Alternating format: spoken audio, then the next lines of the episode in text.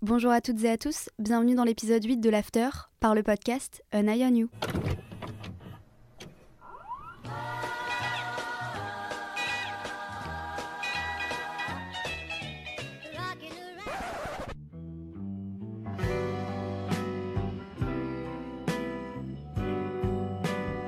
Aujourd'hui, dans cet épisode, je vais vous parler du racisme et je ne suis pas seule pour parler de ce sujet parce que je suis avec Grace Lee. Bonjour Grace. Bonjour Jade. Tu vas bien? Ça va, merci et toi? Bah ça va très bien. Dans cet épisode, du coup, je vais te poser plusieurs questions autour de cette problématique. Je sais qu'on avait déjà fait un live autour de ce sujet euh, l'été dernier, mais c'est vrai que je pense que tu es une des personnes les plus pertinentes euh, aujourd'hui que je suis sur les réseaux sociaux Merci. pour en parler. Donc euh, voilà. Personnellement, moi je suis euh, vietnamienne. J'ai un père euh, vietnamien et puis ma maman elle est bretonne. Est-ce que toi tu peux te présenter déjà en général et puis revenir aussi un petit peu sur tes origines si tu le veux bien? Moi, je m'appelle Grace Lee, donc je suis autrice.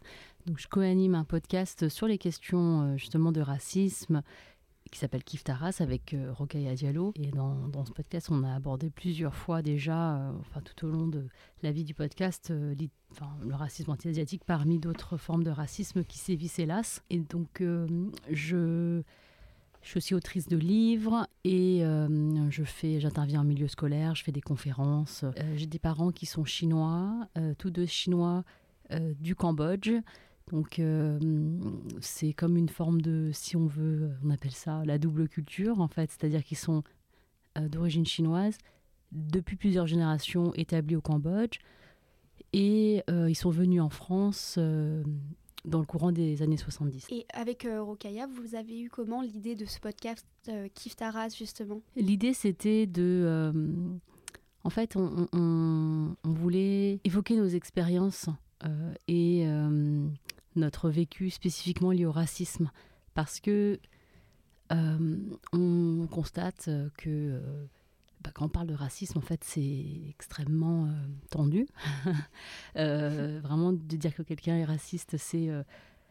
c'est un peu une insulte euh, extrême. Ouais. Et c'est un petit peu paradoxal dans le sens où euh, il y a du racisme qui imprègne notre société à beaucoup, beaucoup de niveaux et euh, à la fois c'est tabou. Donc tu vois, il y a vraiment une forme de, vraiment de paradoxe qui peut-être tu perpétue le racisme et fait qu'il existe encore aujourd'hui. Des fois, j'entends des gens dire Ah, on est en 2023, il y a encore du racisme. Bah ouais, c'est vraiment terrible de, de se rendre compte qu'on a enfin, fait des progrès techniques, on a fait des progrès, euh, je sais pas, tu vois, enfin, dans plein de choses, mais socialement, c'est un peu le contraire, quoi. Donc, euh, ouais. Donc voilà, l'idée, c'est venu de ça, c'est de parler de, de- de nos expériences de racisme, mais, mais de manière. euh, En fait, moi, je connaissais Rokaya, donc de manière amicale. euh, et enfin, surtout dans, un- dans une situation où on n'est pas pour ou contre le racisme. Enfin, tu vois, comme dans les, les débats télévisés où les gens sont là pour ou contre, oui ou non. Bah, en fait, tout le monde dit non, mais c'est pas ça. C'est pas parce que tout le monde pense non que le racisme, enfin, et que le fléau est, est, mis à mal et qui, et qui cesse. En fait, c'est, voilà. Donc on s'est dit, on, on- va déjà parler de nous, ce qu'on vit, et, d'analyser ce qu'on, ce qu'on, ce qu'on ressent, et puis peut-être utiliser des choses que les, peut-être, enfin, des sociologues ou des personnes, des, des chercheuses, chercheurs ont, ont trouvé afin de trouver déjà des solutions pour nous. Mhm, voilà, c'était ça l'idée du podcast. Ok, super. Bah, du coup, dans cet épisode, on va parler surtout du racisme anti-asiatique. Euh, je tiens à préciser que, évidemment, on n'exclut pas toutes les autres formes de racisme. C'est juste que nous, je pense qu'on va être plus concernés par cette forme de racisme-là. Et puis, bah, je vais commencer déjà avec euh, cette première question. Qu'est-ce que pour toi le racisme anti-asiatique? C'est très large. hein. Ouais, ce qu'on appelle euh, racisme anti-asiatique aujourd'hui, c'est une forme euh, de, euh, de, de rejet, de haine, de, de- qui vise particulièrement les personnes euh, d'Asie d'Est et du Sud-Est asiatique. hein. donc c'est euh, parce que l'Asie c'est très grand comme continent, il y a 50 pays. Effectivement, bon bah voilà, quand on parle de racisme anti-asiatique, on pense pas aux personnes afghanes. euh, alors que l'Afghanistan fait partie de l'Asie. Donc c'est, enfin, ces frontières-là, elles existent sur euh, nos cartes et aussi dans nos esprits, quoi. C'est-à-dire que, euh, voilà, quand on parle de euh, Asie en France, on pense plus particulièrement à cette, à cette zone de l'Asie qui est l'Asie de l'Est, donc Chine, Japon, Corée, euh, voilà, je, pour n'en citer que quelques-uns, hein, et euh, Asie du Sud-Est asiatique, comme le, Vietnam, le Cambodge, le Laos, qui ont été des anciennes colonies françaises, en tout cas des, territoires où la France a établi ses quartiers, et aussi peut-être par exemple d'autres pays limitrophes. Et du coup, moi, ce que je voulais rajouter sur ça, c'est que les personnes d'origine asiatique aujourd'hui ont subi surtout du racisme qui s'appelle le racisme banalisé, ordinaire. Quelle a été ta première expérience avec la thématique du racisme. Est-ce que tu as une anecdote à ce sujet? Parce que personnellement, je sais que le racisme, moi, j'ai subi surtout quand j'étais à l'école, au collège, au lycée, avec des surnoms euh, de camarades de classe qui pouvaient m'appeler le nem, euh, qui pouvaient se tirer les yeux, qui pouvaient faire un accent. Euh, et j'ai l'impression que quand j'en parle avec euh, des amis qui sont des mêmes origines que moi ou asiatiques, ou avec mes cousines, on a tous et toutes subi ce même type de racisme. Et en fait, c'est vrai que quand on en parle, les gens nous disent Ah, mais ça va, c'est pas si grave que ça, c'est des moqueries, t'as pas d'humour. Est-ce que toi, t'as une anecdote justement euh, sur ce sujet-là? Ouais, je pense que la, question, quand on est à l'école, en France, quand on grandit en France et qu'on va dans, un, établissement scolaire, on est euh, dans un milieu où euh, il y a beaucoup de, on va dire, d'idées reçues, de stéréotypes qui sont exacerbés. Et euh, donc cette forme de, racisme, le racisme anti-asiatique peut s'exprimer à travers des, sobriquets racistes. Hein. Moi, par exemple, j'avais une copine qui m'appelait euh, Noachi parce que euh, on disait, enfin, c'était du verlan, enfin voilà. Oui, ça. j'ai déjà entendu ça aussi, alors que je suis vietnamienne, tu vois, donc les gens. Et en plus, c'était une très bonne copine à moi, donc et puis enfin et et aujourd'hui, enfin récemment, elle m'a dit non mais attends, c'était horrible, je suis vraiment désolée. Euh, en plus, c'est quelqu'un d'hyper engagé, enfin, donc ça n'a aucun sens, quoi. Mais euh, l'environnement dans lequel on était faisait qu'on croyait que c'était OK et que même moi, enfin, évidemment, j'aimais déjà pas hein, qu'on m'appelle Noachi, mais euh, je me disais, j'y peux rien parce que c'est un peu comme ça partout, quoi. Et c'est un peu l'idée, c'est un peu ça le truc du racisme, c'est qu'en fait, on se dit, ah ouais, c'est trop gros pour que je fasse quelque chose, et en fait, c'est c'est en faisant rien que ça devient de plus en plus gros. Tu vois, c'est vraiment c'est vraiment euh, vicieux, quoi. Mm, carrément, mais c'est vrai qu'au lycée, quand on me faisait ce genre de remarques, c'était aussi euh, des amis. Euh, je me souviens, ma meilleure amie, enfin, c'est plus ma meilleure amie aujourd'hui, mais mon ancienne meilleure amie, il y avait un filtre sur le réseau social Snapchat, tu sais, qui était le chien. Et du coup, elle me mettait ça, elle faisait Ah, c'est un pléonasme parce que les Asiatiques, ils mangent du chien, tu vois. C'était vraiment le cliché nul, le, truc pas drôle en plus, tu vois. Et à l'époque, je me disais Bon, bah, s'ils me font des blagues comme ça, je vais rire pour paraître cool, alors que même si ça me plaît pas, bon, bah, c'est pas grave, c'est du racisme banalisé, mais on va en rire, tu vois. Mais c'est n'importe quoi de laisser passer ça. Et aujourd'hui, je pense que si on me refait ce genre de remarques, je rentre dans la personne, quoi, parce que bah, c'est pas correct. Ouais, c'est vraiment euh, assez difficile quand on est dans la situation, parce qu'aujourd'hui, tu as de la distance, tu. Toi, toi, tu es, journaliste, tu évolues dans, dans, un cercle professionnel qui te permet, tu as lu des trucs, enfin, mm. tu vois.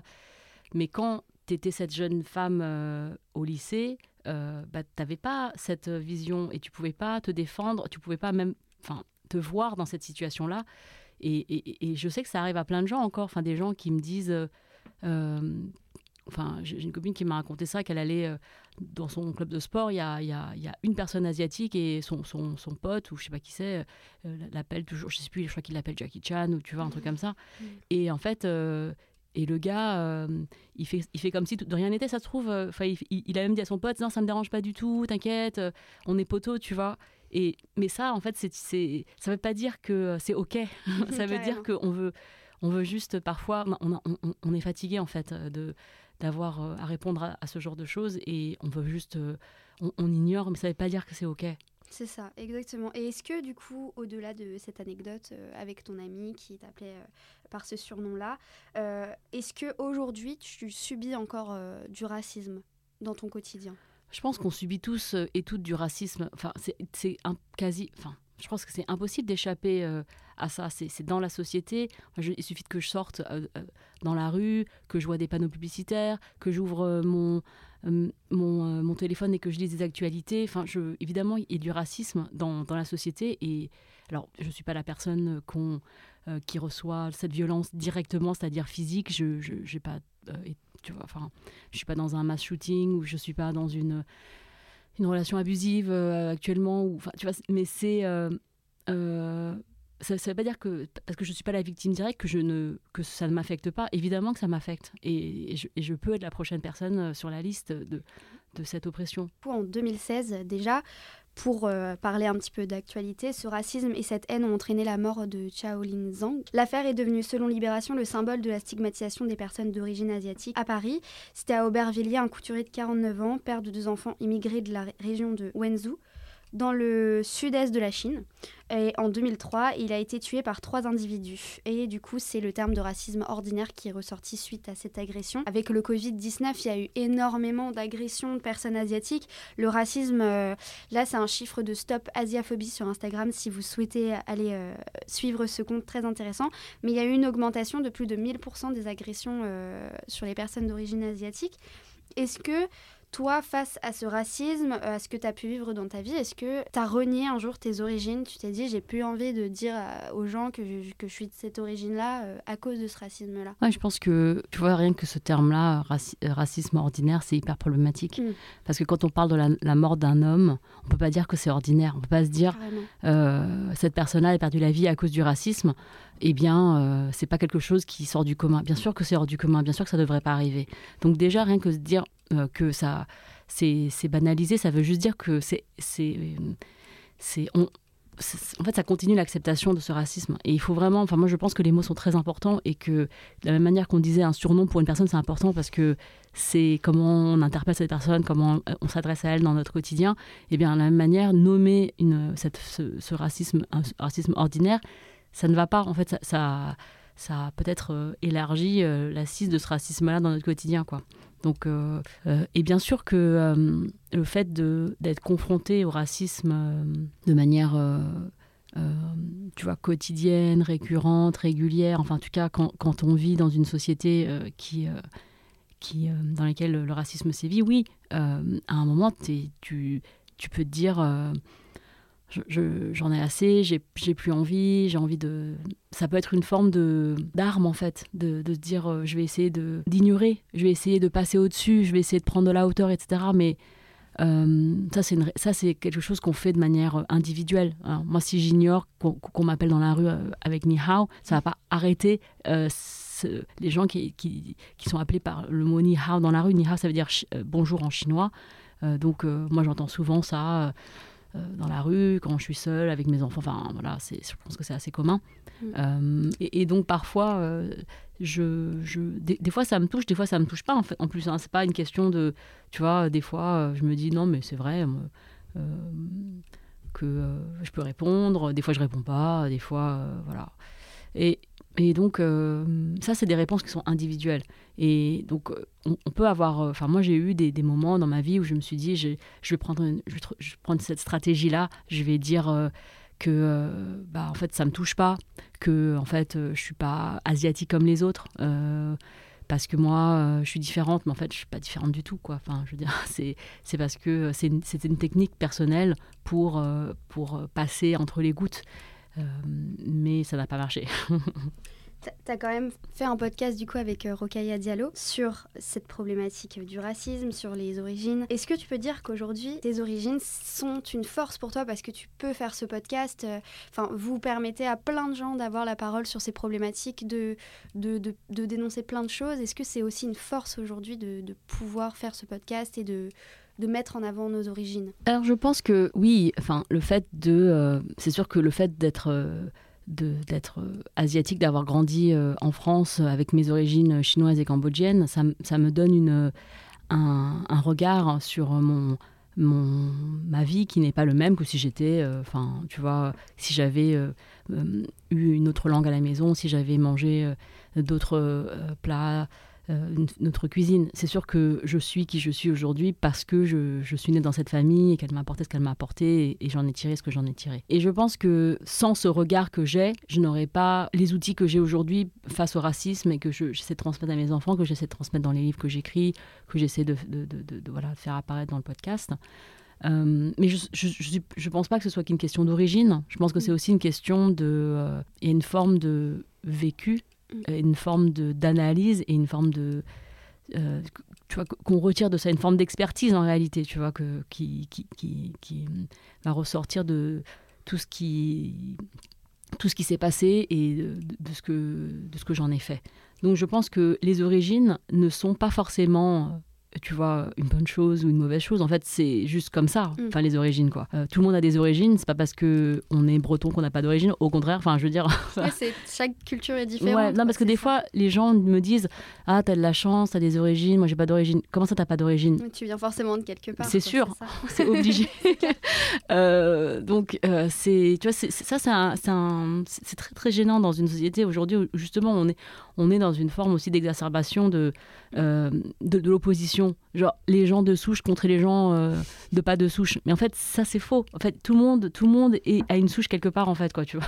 C'est vrai, parce que même moi, je le vois, vu que je suis, 50, on va dire 50% entre guillemets Mm, mm. vietnamienne, 50% bretonne, et du coup, je vois euh, la famille du côté de ma mère, c'est pas du tout la même culture que la famille du côté de mon père, et du coup, bah, c'est vrai que ça fait que c'est un vécu qui est différent et que je peux voir la vie euh, de différentes manières. Donc, c'est vrai que tu as raison sur ce point-là.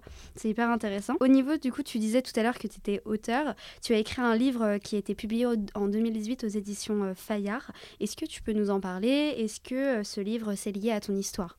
C'est un livre qui s'appelle Jeune fille modèle, qui est un roman et qui met en scène une jeune fille qui s'appelle Chichi et elle vit dans le 13e arrondissement de Paris, qui est un, arrondissement qui est connu pour avoir une grande population d'origine asiatique. Et avoir des restaurants, des supermarchés, ce qu'on appelle euh, le quartier chinois ou le Chinatown euh, pour euh, faire court. Elle est lycéenne et elle va découvrir des choses sur le passé de, ses- de sa famille. C'est une, c'est un, c'est un sujet qui me tenait à cœur parce que, tu vois, moi, quand j'ai grandi, j'a- je lisais pas forcément de livres et je lisais surtout pas des livres euh, dont les personnages euh, principaux étaient des personnages auxquels je pouvais m'identifier. Alors que, euh, tu vois, la littérature justement, ça permet de, bah, d'être n'importe qui en fait. Quand tu peux vivre à une autre époque, quand tu lis un, un- roman, tu peux vivre, tu vois, une vie que tu n'as pas. Et pourtant, je, ne, je ne lisais jamais, tu vois, des, des, des, des, histoires qui se passaient proches de moi. Et donc j'ai voulu écrire ce livre pour justement pallier ce manque que j'avais eu plus jeune. Est-ce que euh, tu aurais des conseils pour une personne asiatique qui est plus jeune, qui ne se sent pas forcément représentée, même si aujourd'hui ça évolue, mais c'est toujours pas ça, quoi, parce qu'il y a beaucoup plus de représentation de personnes blanches. Est-ce que tu aurais un conseil à donner euh, pour ces personnes-là? Ouais, je pense que euh, moi, si j'étais jeune aujourd'hui, si j'avais euh, si j'avais accès euh, à tu vois Internet euh, de manière euh, vraiment euh, illimitée et euh, à, plein de ressources, eh bien, euh, si je ressens le besoin d'avoir tu vois des, représentations qui sont plus justes, eh ben, je chercherai. Je pense qu'il y a énormément de, de ressources en fait aujourd'hui qui sont disponibles et qui sont vraiment très accessibles.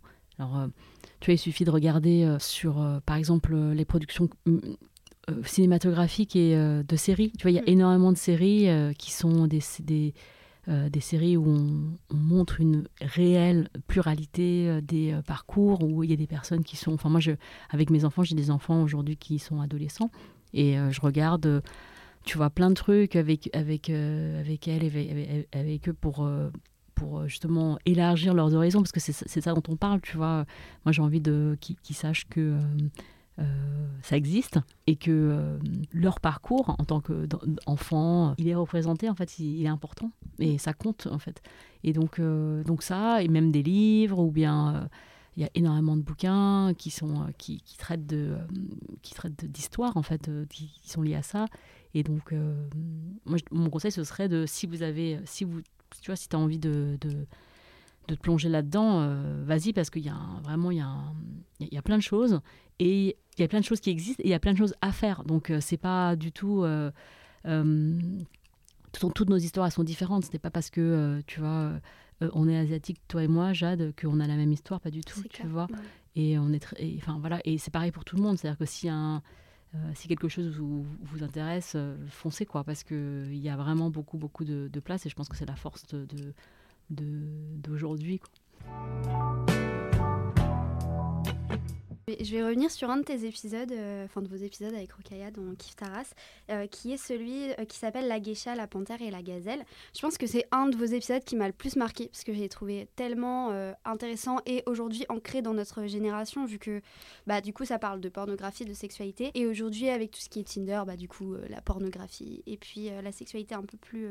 on en parle plus aujourd'hui. Vous parlez de la fétichisation du coup, et surtout la fétichisation des femmes asiatiques en l'occurrence. Aujourd'hui en France, les hashtags porno spécifiquement liés à la race euh, ont progressé dans le top japonais, asiatique et ben coréen. Est-ce que tu peux me parler de ce fétichisme-là, toi, du coup? Ouais, ce fétichisme, en fait, le fétichisme, c'est le fait d'adorer quelque chose. Normalement, c'est un terme religieux. Tu mm. vois un fétiche, c'est quelque chose, euh, c'est comme un objet auquel on donne des pouvoirs, par exemple, euh, dans une croyance.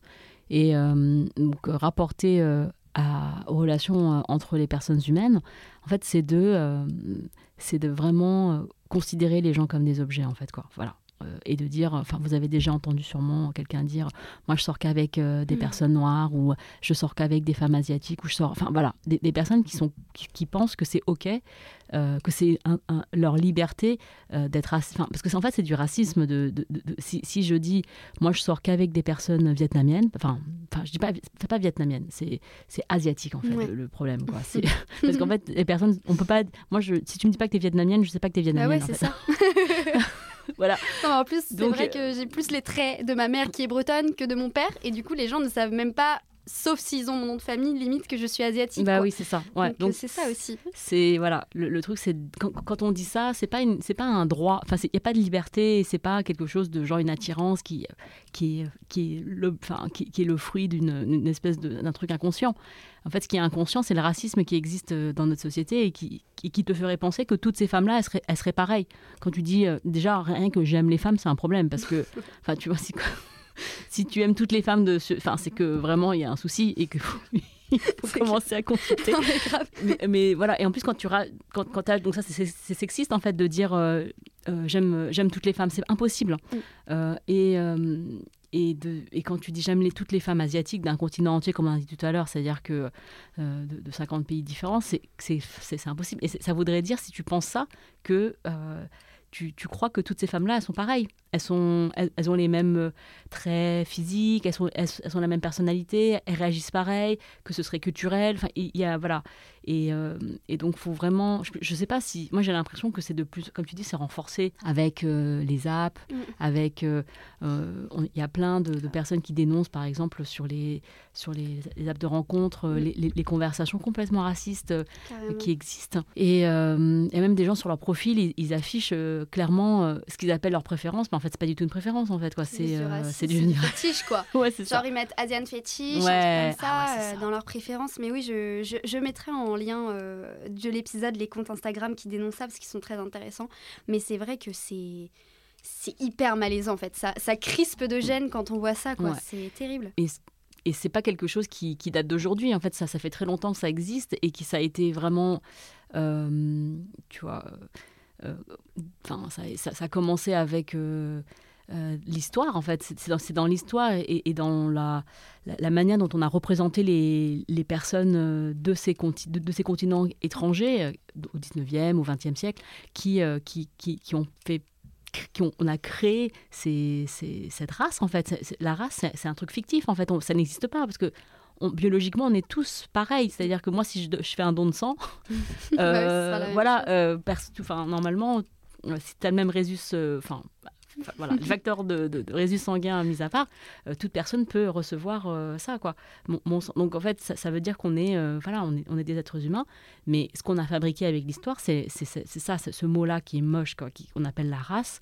C'est on, a dit ah bah les femmes asiatiques elles sont comme ci, les hommes asiatiques ils sont comme ça, les, femmes noires, etc. Enfin, on, on a décliné des espèces de catégories en se disant que ces gens-là étaient différents de nous, étaient différents entre eux, et, euh, et qu'on on pourrait avoir des préférences ou même on pourrait avoir des aversions. On pourrait dire ah, moi je sortirai jamais avec euh, euh, telle personne, tu vois. Et en fait, que tu sortes que avec des personnes ou, ou jamais avec ces personnes, en fait, c'est la, la, même pièce du racisme appliqué aux relations sexuelles, enfin à l'attirance physique. Quoi. Du coup, est-ce que toi, tu as déjà subi ce type de fétichisme ou pas Ouais, je pense que c'est hyper... Enfin, moi, j'ai plein d'anecdotes comme ça où, tu sais, euh, t'es dans un lieu euh, et il y a un gars qui vient te voir et, et, le mec il a mis son costume, tu sais, euh, de. Euh, sais, un truc de kung fu là. Enfin. Ah, et puis il dit qu'il adore les films de Wong Kar Wai ou tu vois. et qu'il a la trilogie à la maison de, des Trois Royaumes, tu vois. Et tu te dis, mais en fait, pourquoi tu me parles de ça? Parce que, en fait, c'est comme si tu étais obligé d'être intéressé déjà par euh, ça. C'est, enfin, je veux dire, tu vas voir n'importe quel. Euh, enfin, voilà, c'est, c'est, pas du tout. Euh, c'est pas du tout. Moi, j'ai pas, moi, j'ai pas lu les Trois Royaumes. Enfin, tu vois, c'est et je fais pas de kung-fu et et mais et, donc et puis tu sens qu'il y a un truc qui va pas et voilà et donc ça c'est tu te dis bon cette personne là elle est sûrement fétichiste ou, ou même si elle n'était qu'intéressée par la culture ce qui est très possible et, franchement j'ai pas de enfin tu vois c'est très bien de, s'intéresser aux autres cultures hein. moi j'ai pas c'est pas du tout contre ça que qu'on est enfin ce, qu'on dit là le, fait, le fétiche c'est quelque chose d'extrême en fait quoi mm. c'est des gens qui vont dire et, après, tu découvres qu'il euh, sort, il, a une copine asiatique et que ta copine d'avant était asiatique. C'est ça. C'est trop bizarre en fait. Mais euh, en fait, aussi dans, dans, pas forcément ma génération, peut-être celle d'après, j'ai l'impression qu'il y a ce fétichisme qui s'applique, tu sais, avec les, les fans de K-pop. Hmm. La Corée, le Japon. Et sur Twitter, je vois beaucoup euh, de gens qui dénoncent ces fans de K-pop. Euh, justement, ils ont des photos de profil de, personnes euh, qui font de la K-pop ou de personnes asiatiques totalement lambda qu'ils ont trouvées sur Internet. Et est-ce que ça aussi, c'est du fétichisme de cette nouvelle génération? C'est intéressant, moi je trouve que quand on parle de, de ces idoles là, qui, qui, nous viennent de Corée, du Japon, enfin, parce que à la fois ces personnes, ces, ces stars, elle euh, touche énormément de personnes qui sont extrêmement diverses. Mm. C'est-à-dire que tu vas, si tu vas à un concert de ce qu'on appelle la K-pop, tu vas voir qu'il y a des gens, mais de tous les horizons. Quoi. Il y a des gens jeunes, il y a des gens vieux, il y a des, euh, il y a des enfants, il y a des, euh, il y a des, il y a des filles, il y a des garçons, il y a des personnes qui sont Enfin, je sais pas. Enfin, c'est vraiment euh, un, public extrêmement euh, varié et divers. Enfin, moi, je trouve que même c'est génial, tu vois. Et ça peut aussi euh, créer une forme de. On appelle ces, stars des idoles, pas pour rien, en fait. C'est que ça, ça crée une forme d'idolâtrie. Et, donc, le terme, le terme idol, ça ressemble un peu au fétiche, en fait. C'est-à-dire qu'on peut, on peut tomber dans une forme de. Idolâtrer quelqu'un, ça veut vraiment dire de. Enfin, d'être dans une totale, euh, euh, tu vois, quelque chose sans limite, une admiration sans borne et qui, qui, ne trouve plus de, de, de, fondement, mm. euh, pas dans l'art et pas dans, enfin pas dans ce qu'ils font en fait comme, qu'ils proposent comme, comme art quoi, que ce soit le chant, la danse, le stylisme, etc. Et oui, ça peut poser problème, mais c'est pas parce que c'est, enfin, je pense pas que ce soit que lié à la K-pop, hein. enfin, mm. même si c'est très visible parce que grâce, au réseau, on les voit, mais ça a toujours existé, enfin, avec toute forme de, de, de, musique ou d'autres mm. formes de tu vois, de, ou euh, le ciné, etc. Donc, euh, donc oui, bien sûr que, il faut, il faut, il faut rester la tête sur les épaules. Il y a une problématique, entre guillemets, sur le racisme à laquelle je n'arrive jamais à répondre quand on m'en parle, c'est l'appropriation culturelle. Mm. Du coup, je voulais te poser la question sur euh, ce que c'est l'appropriation culturelle, si tu peux l'expliquer avec tes propres mots. Et aujourd'hui, c'est quoi la problématique autour de ce sujet? Parce que euh, tu as aussi fait un épisode sur ce sujet. Euh, donc voilà, je voulais te poser cette question-là. Ouais, la question de l'appropriation culturelle, elle est très très présente dans, partout là actuellement. Et donc la définition, ce serait le fait que en fait, on utilise des symboles, euh, des attributs euh, d'une culture euh, qui est une, culture qui est une culture qui est minorisée, c'est-à-dire qui est une culture qui est dominée et qui ne qui ne qui n'a pas sa place, enfin qui ne trouve pas une, la même résonance. Et, ces attributs, ces, ces, symboles de cette culture seraient utilisés par un membre d'une culture qui n'est pas celle pas celle-ci, et qui vont l'exploiter à des fins personnelles, souvent économiques, et ne pas rétribuer en fait euh, les, gens qui sont à l'origine.